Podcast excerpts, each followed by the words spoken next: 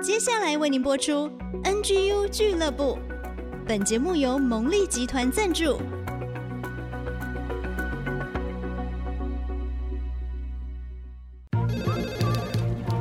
分享职场经验，找寻支持力量。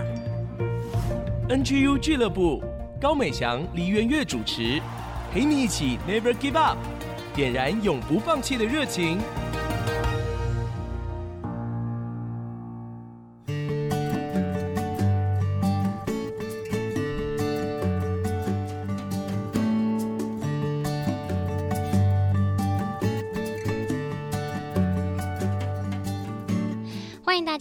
IC 之音 FM 九七点五主客广播，您现在收听的节目是 NGU 俱乐部，我是主持人美翔。时间来到四月了，不知道这个年假大家有没有安排出去走一走呢？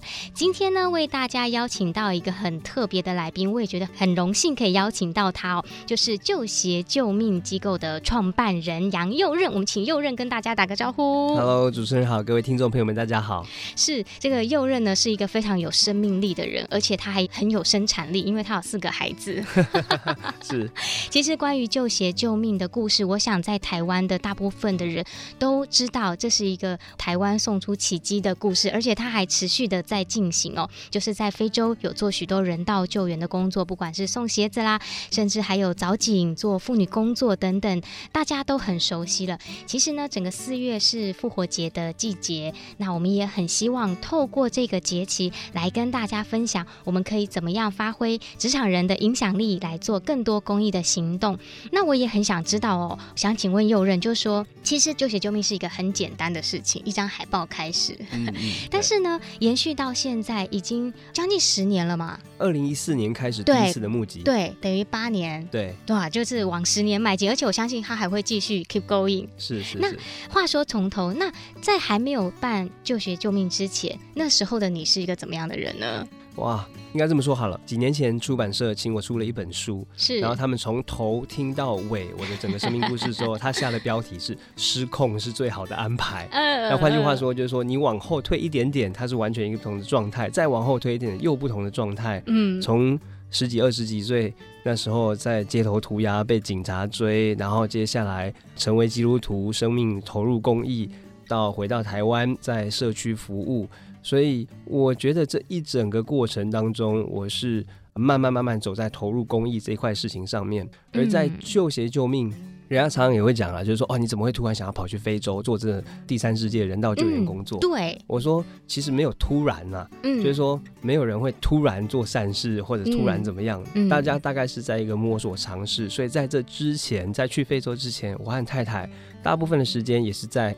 教会当志工，在社区服务当志工，嗯嗯、免费教社区的年轻人英文，大概是这样的生活模式。嗯，那只是因为成为这样子的人，然后看到非洲刚好有这个机会跟管道需要帮助，我们就做了另外一个能够帮助人的事情，这样子。嗯，哇，所以大家可以去看书，其实很精彩。因为我有听过右任的这个演讲的分享哦，真的是今天的节目绝对讲不完。但是我很在意、很好奇的是，当你这样子做之后，却发现这个工作是停不下来的。那个时候你的想法是什么呢？我觉得其实没有想太多，这个没有想太多，就是说。以现在看着救协救命整个协会的规模，嗯、就是说哦，在台湾有活动，美国、澳洲、加拿大、香港都办过活动，或者是非洲十几个国家在挖水井、在盖学校哦，农耕技术，就做了这么多的事情，可能会觉得说是一个很庞大的计划。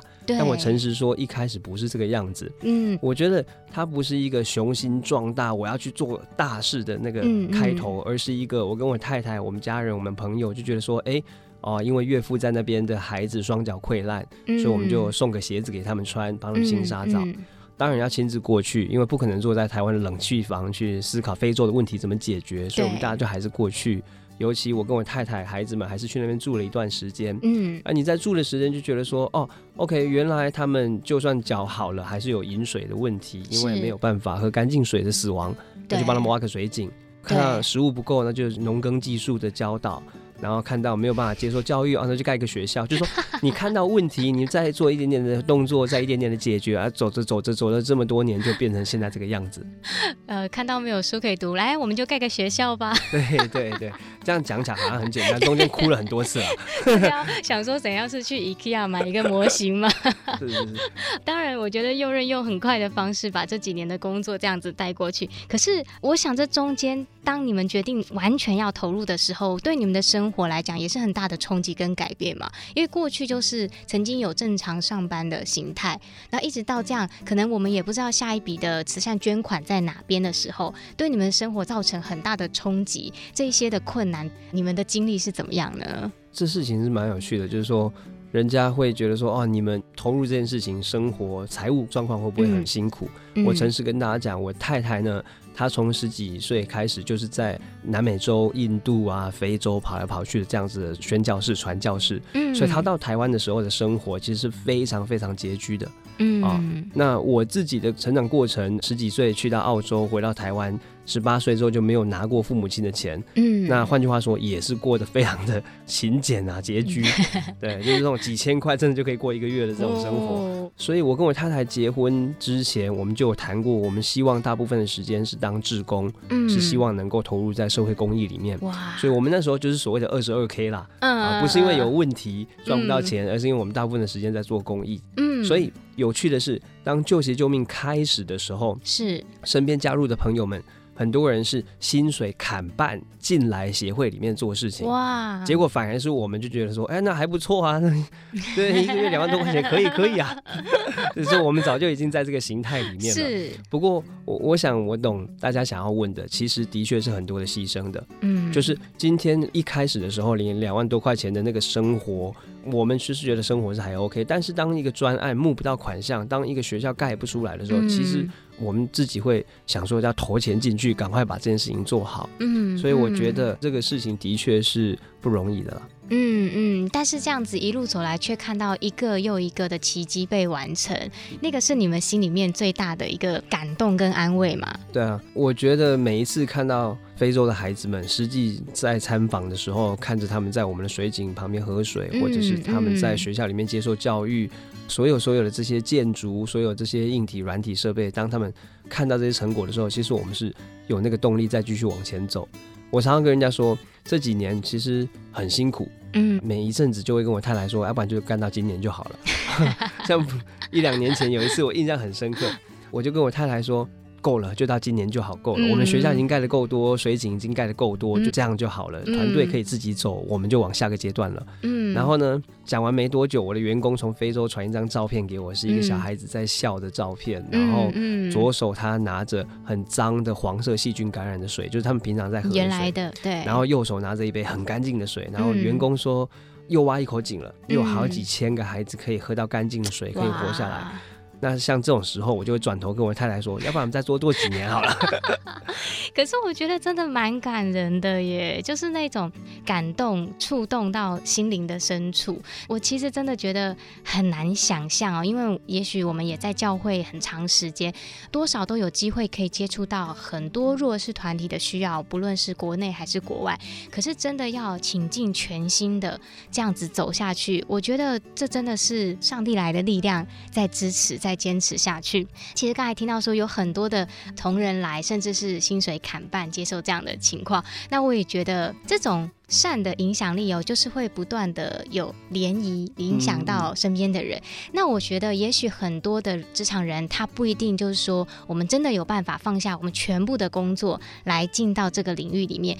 但是呢，在你的慈善工作里面，确实也使你自己的生命特质被发挥出来。所以，我想请教一个问题，就是说，如果我们的职场人在他的工作环境里面，可能也会碰到一些不愉快，他觉得他生命的特质没有能被发挥出来的时候，你会。会给他们什么建议呢？我自己是觉得说，要改变环境，要改变其他人是相对困难的。嗯、我们能够做的是，用尽各种不同的方式去尝试去进步自己。嗯，因为很多时候年轻人都会谈这个议题嘛，就是说，哦，我的工作不顺利，或者我的团体、我的群体没有被怎么样怎么样的对待，那我都会觉得说。我们自己还有很多事情可以做，嗯，我们还有很多可以学习的机会，我们还有很多尝试沟通的方式跟管道是可以一直不断调整的。除非今天你确定你已经是一个完全上进、完全认真、完全团队 team player，然后能够做的事情全部都很好，而且也都是谦卑，而且也都是充满热情，就是说你自己确定你真的已经都做到这个程度，然后没有办法的时候，那你再来谈是不是真的是你的环境的问题。所以听起来，我们年轻人还可以做的事情有非常的多。嗯对，先把这些都走过一遍，我们再来看看问题在哪。好，谢谢右任在这一段的分享哦。刚才听了他讲，其实我自己是觉得充满热情啊，整个录音室都热热起来了，很燃烧生命哦。那我们要先休息一下，等一下回来再请他分享哦。当使命成为行动的时候，也不是热血就可以完成的啦。嗯对，嗯还有很多的细节，我们就休息一下，再来听他分享哦。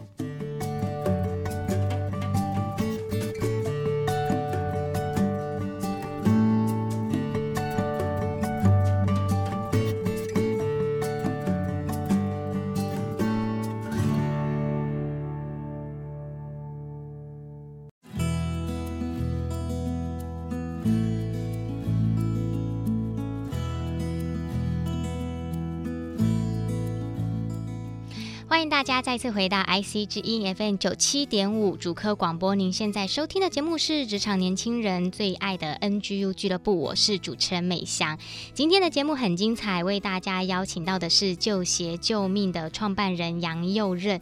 透过他来走出那一双不放弃的双脚，不只是他自己，还有他所给予的这些在非洲孩童的机会，让他们能够继续的走下去他们的生命路程哦。那我就想要继续请教佑任，其实我们可以。看到旧鞋救命这件事情，它已经在各个国家有连结，已经超越了一个人能够在做的事情。对你来讲，它更不是只是一个工作，它是一个很强烈的使命感。就像你上一段讲，看到哪边有问题，哪边有需要，我们就想办法来解决。好，那我就想请教你是怎么来看待这一份工作对你带来的使命呢？我觉得这个说法非常棒啊，就是说它不是一个公益活动，它是一个使命。嗯、那我常常都必须要提醒我的伙伴们，就是说这是一个我们被社会、被世界、被上帝、被自己赋予的一个使命，而不是朝九晚五打卡的工作而已。是。那这个概念有点像什么呢？就是说，当今天一个父母亲啊自己的孩子生病了，他可能没有足够的金钱，所以他去 crowdfunding。他去募资平台为自己的孩子募款的时候，他会用各种不同的行销、各种不同的管道上电台，做各种不同的方式，要为他的孩子募到一个手术的款项。对他而言，这些不是活动，他的确是行销，他的确是活动，但是真正的意义是他要他的孩子好起来，能够接受这个手术。嗯，所以反过头来，今天对我们来讲也是一样的。没错，我们办了很多的活动。没错，我们参加了很多电台、电视，或者是办了很多的行销，嗯，但这不是重点，重点是非洲的那些孩子们，我们能够怎么样把干净的水源带到他们身上？嗯，所以我想这个是我们必须不断要了解，这是最终最终的目的，而不是一个公司的运作。而不是一个行销的活动。嗯嗯，虽然这么讲有点老派啦，但是你刚才在讲的时候，真的我心里就浮出了那个人逆己逆，人机己机，真的是这种感觉耶。对，我觉得刚才那个例子也很棒。如果是你自己孩子的需要，你会停下脚步吗？你不会的，你会一直往前。可是你今天如何把非洲那边的需要当成是你自己的需要在往前进？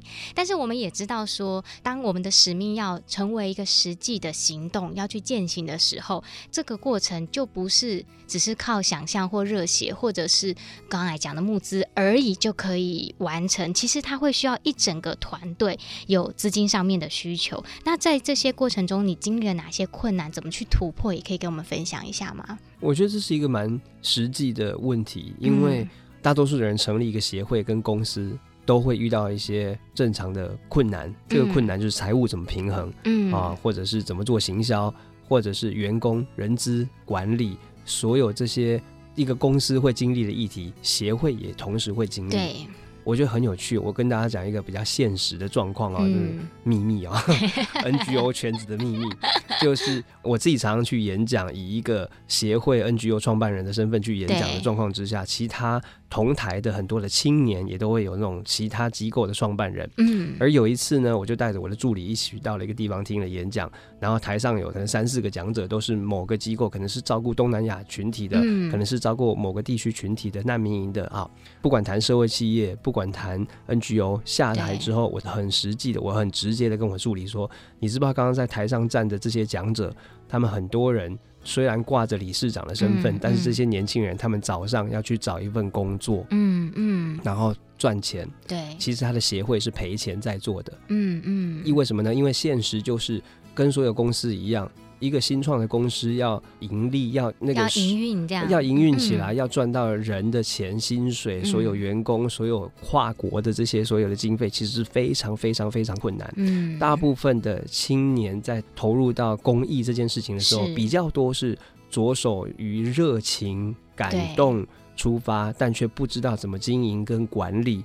后面的这一部分的学习。嗯所以会造成一个大家都在燃烧生命跟热情，就是已经七年了，其实都还没有办法付任何一个员工的薪水。嗯嗯、那所以创办人自己要去上班赚钱啊。嗯嗯、所以很感谢社会大众的支持跟我们自己的团队的学习之下，就是中米有办法变成是可以给付。我们员工薪水，我们财务人员薪水，正常的工作，然后继续不断的成长，去巩固一个组织运作应该要有的效率。我觉得这一个过程是很痛苦、很困难的学习。嗯，但很感谢我们就是能够走过这一段。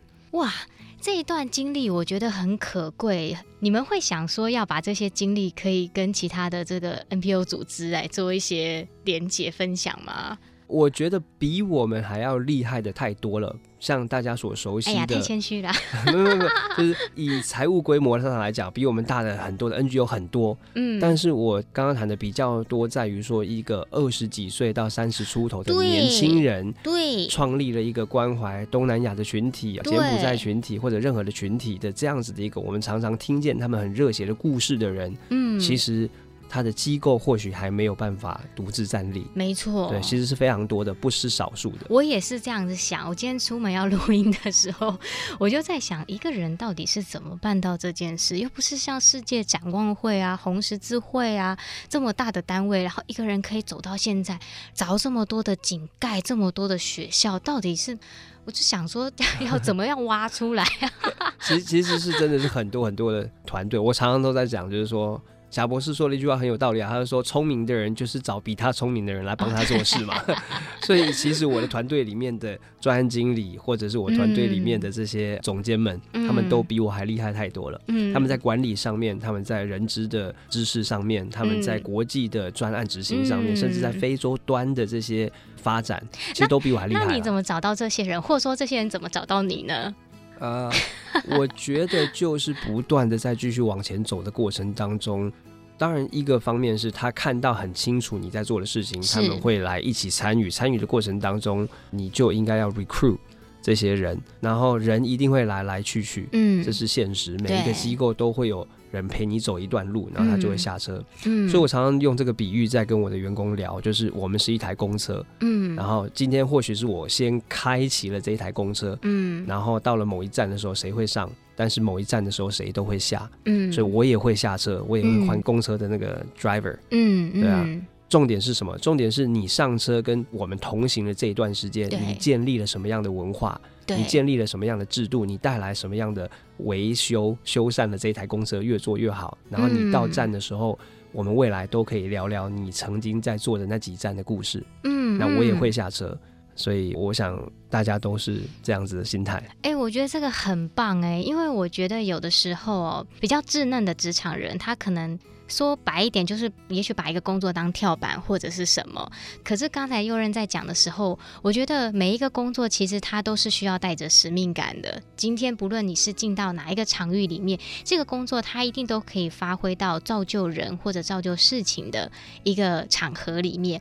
一起来搭乘这一台。也许有的人他是空中巴士很大台，也许有的人就是一个小巴。不论这个规模多少，但是重点在这个同行的过程里面，你为这个组织也好，创造了什么样的生命力，什么样的价值，形成什么样的文化？我觉得这就又回到第一段说，是我们自己就能够去做、去改变、去影响的。我觉得这个很棒，也是给职场年轻人很好的提醒。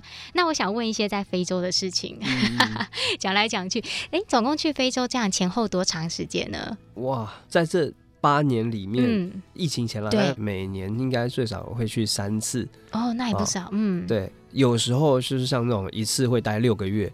嗯，哦，所以其实你说几次好像也不是重点，就是说之前是蛮常过去，然后最近的话可能接下来几个月会再过去这样子。哦，来来回回的。是，所以在那边又有一些新的工作要开展。那边的工作一直不断会开展，那只是我的角色会跑世界各个点这样子。嗯，对，像在台湾可能某些事情的推广哦，在非洲可能某些工程的执行，我会去看一下。嗯，对。那你觉得这段时间因为疫情，大家都待在国内嘛，这样子的差距，让你有没有一些新的体会呢？就是更多接触台湾这一块的话，嗯嗯嗯嗯，其实我的角色，有人跟我说过，就是。他们能够理解我两边都一定要跑，嗯，为什么呢？因为我们都知道，如果一个创办人没有在第一线待，没有第一线的故事，我们是没有办法感动人，或者是没有办法理解整个规模、整个走向到底要去哪里。对，所以一定要在非洲前线。对。可是反过头来，当一个创办人没有在台湾推广、嗯，分享这些故事的时候，在募款上面，在整个意向传递上面也是会有影响。嗯，所以我的角色的确就是在这个。两国之间这样子的，不止两国啊，两个地区，亚洲跟非洲地区这样子是。是，那我想请教右任，就是说你曾经在非洲待过许多的地方，这里面你看过有一些生命改变的故事，是很触动你的心，可以跟我们分享的吗？应该会很多啦，时间的关系。好，我在想。很多时候，那个感动就是说，我们知道我们所做的一点点事情对他们而言的影响力啊。嗯，像我们曾经帮某些小孩子清傻澡，我常常谈这个个案，因为他算是早期的个案，嗯，对我印象比较深刻，冲击比较大。对，就是我们在早期看到这些孩子，他的双脚完全溃烂的状况之下，被搀扶进到我们的医疗的中心，然后还要帮他把死皮都割掉，把虫把它清除掉。然后送他一双鞋，嗯嗯，然后搀扶他回家。在这个过程当中，其实这也不是结局，嗯，因为我们会第二次、第三次的复诊，七八个月之后，我印象很深刻。我收到我员工的那个简讯，就说这个小孩子他的双脚恢复行动能力，嗯，已经看到他穿着台湾的鞋在跟他的朋友踢足球了，嗯嗯，那这就表示他后面所连带影响的是他有行动能力，能够陪父母亲去取水，嗯，能够走路去学校接受教育，是。所以我常常讲救鞋救命，名字取得很好听哦。但是不是真的那么伟大？每一双旧鞋都救命，是。但的确有少数的一些个案里面，是对某一些家庭的影响是很大的。嗯嗯嗯。好，听了这么多，到底我们还能够做一些什么呢？我们要休息一下，我们请右任下一段再跟我们分享。作为职场人，作为家庭当中，你可能是父母，你可能有孩子，我们可以怎么样一起来参与在这当中？我们就请右任等会再跟我们分享喽。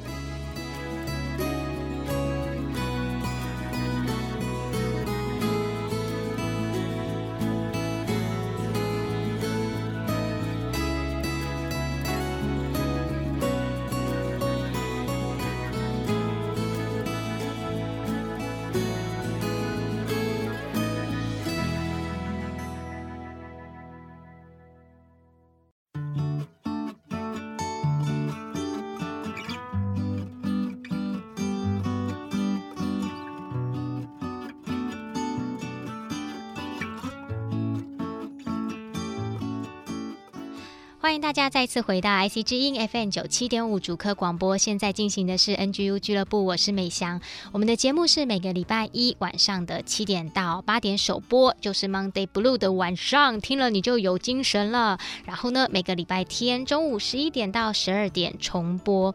那今天为大家邀请到的是旧鞋救命的创办人杨右任。其实前两段听了右任的分享之后呢，我们就会很想问，很想知道说，那我们可以怎么做？我们要如？何一起用不同的形式坐上这一台巴士呢？一起来同行呢？其实四月份我们一开始也提到是复活节的节期，那这当中有一个很重要的精神，就是要传递上帝复活的大能所带出来的爱跟行动力，包含小月姐姐所在的新竹市联合关怀协会，我们一直在推动急难救助金，透过纸盒铺满来协助需要的急难家庭。那我想对整个新竹地区的朋友来讲，也是一件意义很重大的事情。因为刚才呢，我就私下偷偷跟我们来宾说，我们新竹可是全台湾生育率第一名呢。我们的家庭很多，我们的百货商场呢都是娃娃车，所以呢，我们实在很需要把这样的价值观从家长的身上一起带入到孩子的里面，一起来做这一些公益或者是关怀的工作。所以我就也想要请教有人，因为你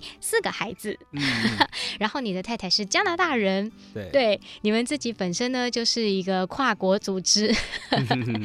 你们全家也在做这件事情，你会怎么鼓励家长们带着孩子做？那你觉得意义跟精神在哪边？我觉得这件事情非常非常的重要，就是说有很多年轻人都会问我，就是说二三十岁开始步入职场，会发现哇，越来越没有时间，时间不够，资源不够，就好像说。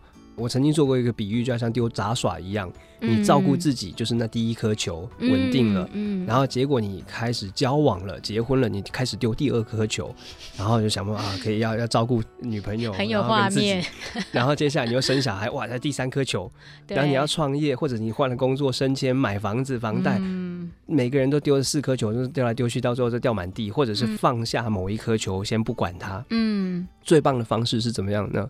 就是拿一个胶布来直接。把全部的球都绑在一起，一起丢，就一颗就好。那这个画面是什么概念？是就是我跟我的太太，就是说我们投入公益这个议题，不是我去做这件事情，嗯、而是我带着太太跟孩子们一起去做这件事情。常常我太太都分享说，我们家最棒最棒的回忆，就是全家人一起在非洲在服务某一个社群或者某一间育幼院的时候，那最好玩。所以在那一刻，其实我同时是在兼顾。工作，或者是同时在兼顾自己的信仰，或者同时在兼顾自己的家庭。嗯，那当然，或许不是每一个人都能够用这样子的结合，但起码某一些场域上面，跟着孩子一起去做这些事情，嗯、一定是可以把生命、灵命跟所谓的家庭做一个结合，然后一起去照顾到。也会有人问说：“哎呀，我们家庭去非洲做这些事情，会不会对孩子来讲是一个怎么讲损害啊，或者是这种比较亏了啊？这样子，一般年轻孩子能够拥有的童年，就是没有办法去享受这些好的物质上的东西。嗯，那可是反过头来，我跟大家分享，我觉得是赚到了。什么意思呢？不久前，就上个礼拜，我的女儿，我的大女儿，国小二年级，她在他们班上。”做了一个演讲，去分享他住在非洲的时候的状况，嗯，分享怎么去帮助非洲的人，嗯，然后他也带他们全班同学写了信，把信交给我，然后希望能够透过我们，我自己常去非洲嘛，就是把这些同学的信带到非洲的一间国小，然后送给其他的孩子们，嗯，我说这样的领导力，这样的演讲机会，演讲能力，所有这些东西，我的孩子是赚到了，因为他做这件事情。他才二年级，对，他国小二年级的。哇塞！所以其实那个生命所发出的影响力是更大，而且更长远的。那讲了那么多，到底我们职场人要怎么做，然后我们也可以成为这样子行动的祝福，发挥影响力呢？嗯，在我的因为做的事情，很多人都会。聊天聊一聊，都会突然冒出一句说：“啊，其实我也希望有一天能够去当当志工啦，我也希望有一天能够去做做善事这样子。”那我的回馈鼓励就是说，能够来我们仓库搬搬货、做志工、打包鞋子都很棒，嗯，我们都很感谢。但现实是什么？昨天我跟一个保险经纪人嘛在聊天的时候，嗯。我就聊到说，当你今天来我仓库搬货的时候，你的产出是跟一个国中生是一样的，你的产出是跟一个高中生是一样的，嗯、就是大家都包鞋一样的时间，产出是一样的。对。但你花了二十年的时间在做保险经理人。对。你或许应该把你的职业跟专业去投入在社会公益上，会更大的效益。嗯、对，什么意思呢？这些在前线、在非洲、在跨文化地区服务的工作者，他们可能是没有这样的相关经验，他们的保险可能是搞得非常的糟糕，嗯、或者是没有完全的保障。那当你提供你的专业免费服务，帮他们咨询的时候，或许他们的未来会因为某一样的职场伤害。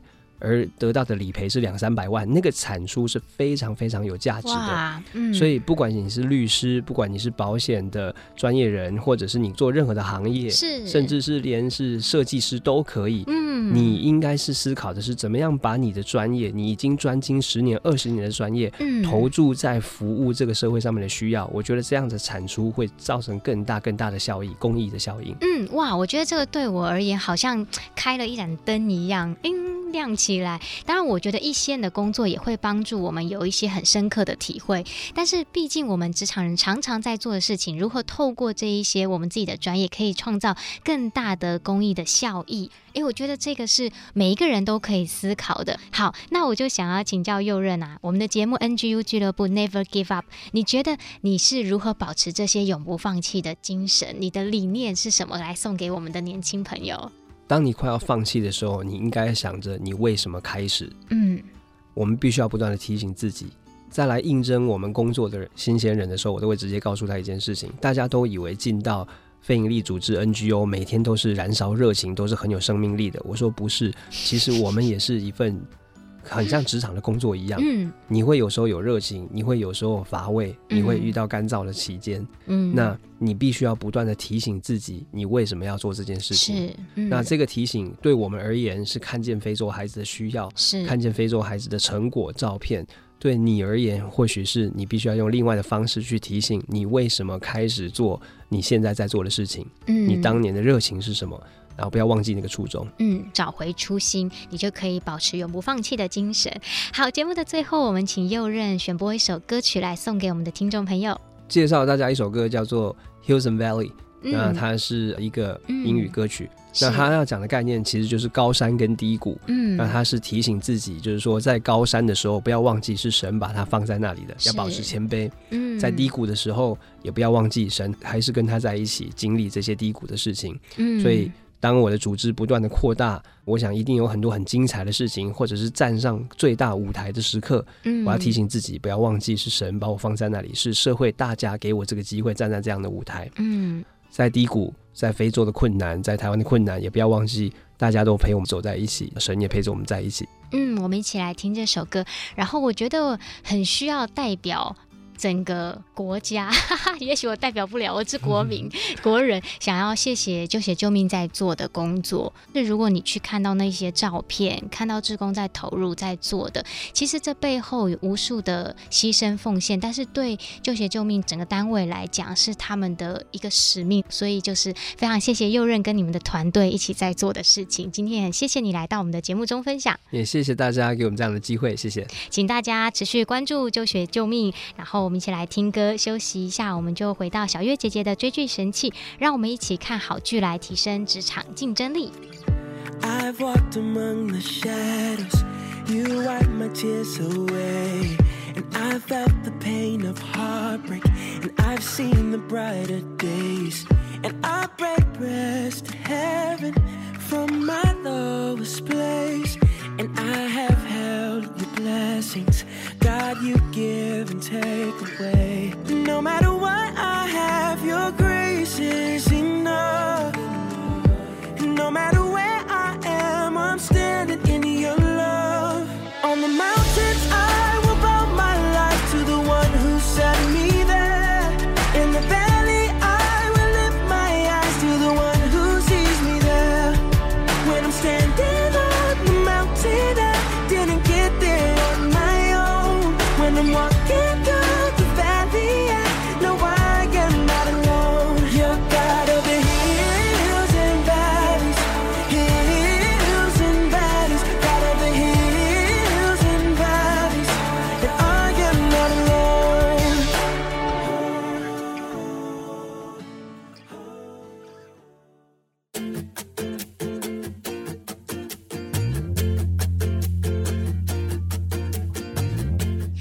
迎大家再一次回到 IC 之音 FM 九七点五主客广播。现在进行的是职场年轻人的最爱 NGU 俱乐部之追剧神器，我是主持人美翔。旁边呢是小月姐姐，是我们节目的发起人，也是新竹市联合关怀协会的执行长。大家好，我们又来看好剧，提升职场竞争力，找回家庭的幸福力，原力十足哦，请务必要听我们的追剧神器，真是非常看，非常非常用心来。制作，今天我们要讲有点老，二零一五年的戏了，嗯，但是它是人生绝对不能够遗失的片单，嗯，经典好戏，超级经典，《琅琊榜》老少咸宜，嗯，这一出戏真的很。棒，一定要看，而且可以重复刷。对，其实它有疗愈的功能，特别你如果在职场被人家霸凌啊，还是被背叛啦，还是被伤害啦，还是什么情变啊，什么什么伤害，都可以看这出剧就疗伤。对，因为男主角都经历过。但是他从第一集就反败为胜了，不像以前，以前传统就是被打打杀杀死死死死，男主角女主角都很惨惨惨惨，然后最后一集才活过来。对，他不是，他从第一集就厉害了，就让你心里从第一集爽爽爽爽爽到最后一集这样。足智多谋，看他在那边精彩反攻。对、嗯，但是为什么我们要讲《琅琊榜》呢？是因为我觉得今年又是选举年嘛，嗯，然后很多年轻人现在进职场，而且最近职场越来越活络了，嗯、后疫情时代了，复苏了。对，有一段时间可能很多人都乖乖回家躺平，可是现在大家又回职场了，又要战斗模式了。对，所以我觉得就来讲《琅琊榜》。嗯，哦，当然他就讲南梁时代，好、嗯，大梁时代。其实是一个架空的架空，并不是真实的历史。嗯、那它当然是有一些原型来演。嗯所以他们就说两个男主角，大家都说在一起，在一起，CP，因为两个男主角都非常非常 的帅，而且骨架子超棒的，真的。哦、然后后来他们好像变成很多服装代言人哦。我个人本来就很喜欢胡歌啦，嗯，因为觉得他演的戏都很有深度。对，哦，我们先不要讲戏里面的故事，讲胡歌个人的故事就超有意思。对，他车祸差点死掉，所以这里有一个很大的疤，演员都怕破相嘛。嗯，可是。他反而是有疤以后大大红起来，对，因为他对人生很多的感触，然后他演戏就真的更有深度，嗯、所以大家要看《琅琊榜》。对，戏里面我觉得不断的讲到，就是说他们当初怎么样一个朝代，嗯、然后一个皇子被人家弄死了，嗯、然后有个最忠贞的。将军也整个家族都满门被抄了，嗯，然后爸爸呢舍去自己的性命，为了救活这个儿子，嗯。那这个儿子就是年少的天才。嗯，那这个儿子呢，当时没有死，可是却是非常非常辛苦啦，被一种血里面的虫咬。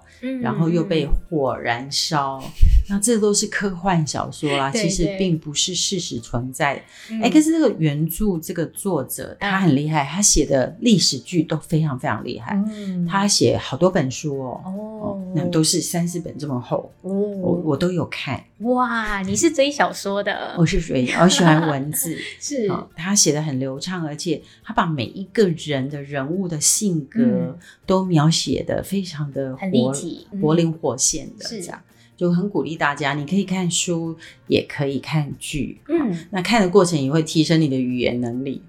那最重要就是说，这个王子复仇记，嗯，他怎么经历了长达十几、二十几年的深埋，然后呢，易容用另外一个角色。就跟从前的《基督山恩仇记》一样，哈、嗯，就让自己真的是躲在那里，哈，屈在那里。可是换另一个角色，一步一步的要为自己的家人，为自己所爱的人，把他们的清白，嗯，揭晓他们的冤枉，这样子。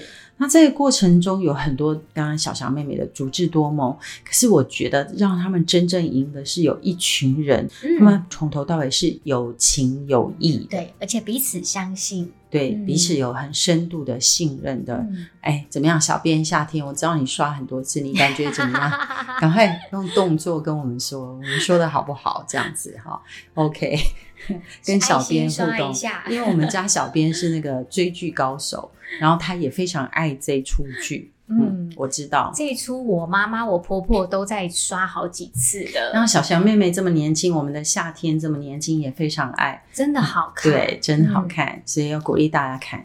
尤其是在诡谲多变的职场文化里面，当你晚上回家需要休息的时候，因为他们的语言声调是非常的柔和美好，真的让你放松心情，然后来疗愈，嗯，也来思考你人生的意义，嗯、让他们闯过一重又一重的难关，就是情谊和信念。嗯、其实很多事哦，他们要赢过对手，对他们也可以用很多的手法。有时候他们其实是自己放弃了，他知道说我不能这么做，他有很多机会杀掉坏人，嗯，但他没有杀他，嗯，或是说那个真正的罪魁祸首，嗯，他是可以让他置于死地，对，可是他没有这么做，他们要用正义的方式，对，嗯，他一定要。让这个罪魁祸首承认他错了，嗯，他也可以让他死掉嘛，然后就改朝换代，对，然后就说谁谁谁是对的哈，然后洗刷他们的清白。他不要，他一定要这个活着的时候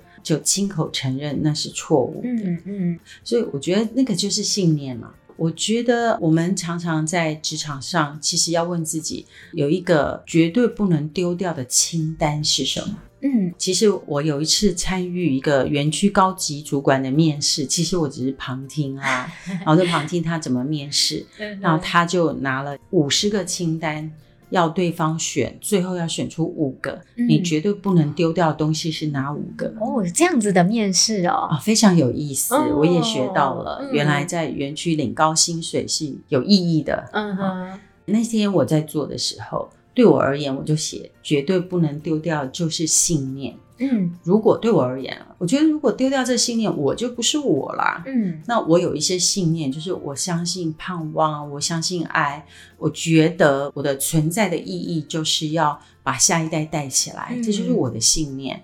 那如果这些拿掉，我就不是我了。嗯，好，所以这很重要。我觉得今天大家来听《琅琊榜》这一出，甚至也请各位好好的留言，因为我相信很多人都看了。嗯，那希望大家留言来跟我们对谈，说你看的时候都想到什么？请妈妈跟婆婆来留言，也请年轻人来留言。那我们看看不同世代的人都看到什么？是，是。那对我来讲，我就是看到信念跟情谊。嗯，这两样东西是我不会放弃的。嗯嗯，所以从前我的这些职场的朋友，我们都成为家人哎。嗯，很多年以后，他们遇到问题还是会回来找我，我也不会不管他们。嗯，好，我还出面帮他们做了一个法律诉讼，就是我以前职场的属下，那、嗯、告诉我遇到困难，我听了以后整夜睡不着，然后一直想，一直祷告。嗯怎么帮他解那个结？后来呢，我就教他一起写了一封法律信，就把一笔很大的金额变成三分之一。哦，哇！所以有时候还需要法律尝试了。嗯，反过来是说，情义真的很重要。嗯，那你找到对的人，你不要找不对的人对他有情有义。嗯，我们最近啊，一群助人者上课都在讲，很多女人啊，就对什么人有情有义，对那个会打你的。会霸凌你的、会家暴你的人有情有义，搞错对象了。你千万把这种不对的人赶快断舍离。嗯，嗯，OK，嗯，然后要对真正认识你的、愿意为你好的、你成功他为你拍掌的那种人，你再对他有情有义。嗯，然后你因为他会成长、会改变、对会突破、会胜出。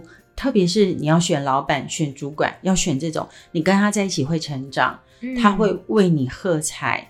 他会帮助你成长的那种老板，就算你在他身边会吃苦，你也要在他身边，嗯，因为你会因为他成长嘛，嗯，这样子走下来有情有义才有意义，嗯嗯，哇，我觉得首先《琅琊榜》这出戏就是非常的有深度，然后刚才小月姐姐讲到说这个信念。那我觉得里面有一个很重要，就是他们要用正义的手段。其实很多人他的理念很好，但是有时候为了达成那个理念，也许就用一些不光明的方法跟技巧。其实到底这个事情最终有没有正义呢？有没有呢？有没有呢？很难说，很大家去看戏，也请大家看过的留言下，你认为到底有没有正义？对，但是我觉得这个剧里面做了一个很好的示范，就是他们其实都还是有牺牲掉很多东西，嗯、但是。为了不管是过程的正义或最终的正义，他们都一直在信念当中用一个正确的方法。所以刚才一开始小月姐姐说很舒压，我觉得就是在这个地方。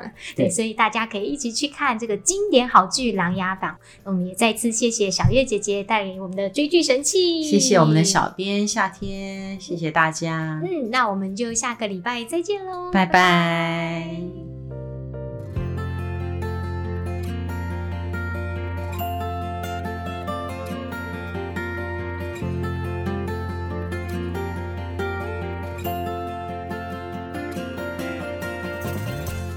上 NGU 俱乐部由蒙利集团赞助播出。蒙利集团邀您一起在职场、家庭、人际上 Never Give Up。